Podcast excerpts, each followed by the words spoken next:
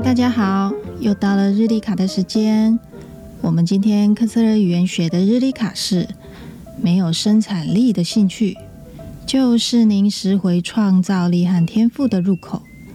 再说一次哦，没有生产力的兴趣，就是您拾回创造力和天赋的入口。兴趣大家都知道，但什么是没有生产力的兴趣呢？就是这个兴趣。你不会拿它去赚钱，纯粹自己享有，或者只是简单的分享。这个兴趣呢，还有一个特点，就是它已经跟随你很久很久了，最好是年少时代就开始有的。比如说阅读、唱歌，或者就是发发呆。搞清楚这个概念后，我们再来谈谈为什么这个兴趣。是我们重拾创造力和天赋的入口呢？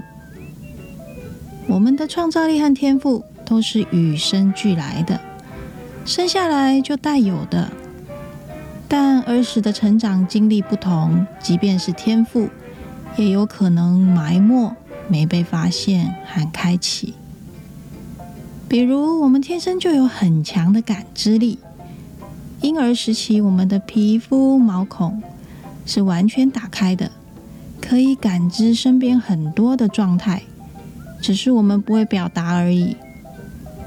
这个天赋会随着年龄的长大，因为头脑越来越强化，身体的感知力就会弱化。当我们沉浸在从小就有的兴趣里的时候，人会特别放松，回到儿时的状态。这怎么说呢？这个兴趣，它就像一个通道，帮我们链接了现在和过去。我呢，从小就待不住，喜欢到处走走、跑跑。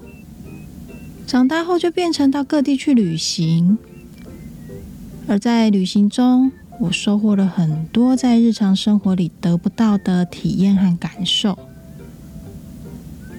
如果您说我有没有什么兴趣啊？其实也不是没有，而是中断，或者忘了。我们在儿时一定有一个小小的兴趣和爱好。想想您儿时最喜欢做什么呢？比如说玩沙子、建城堡。那现在能不能做呢？